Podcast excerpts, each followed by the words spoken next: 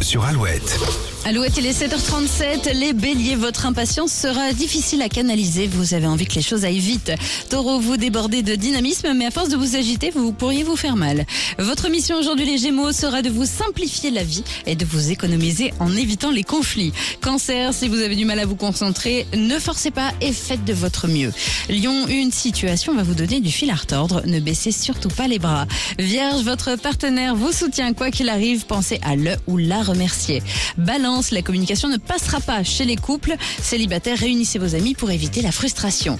Scorpion, on vous demandera de vous impliquer un peu plus. Réfléchissez bien avant de vous engager. Pour les sagittaires, économe ne veut pas dire radin et certains de vos proches auront du mal à le comprendre. Capricorne, vous pourriez démarrer le week-end en mode casanier. Ne culpabilisez pas et profitez de ce temps pour vous.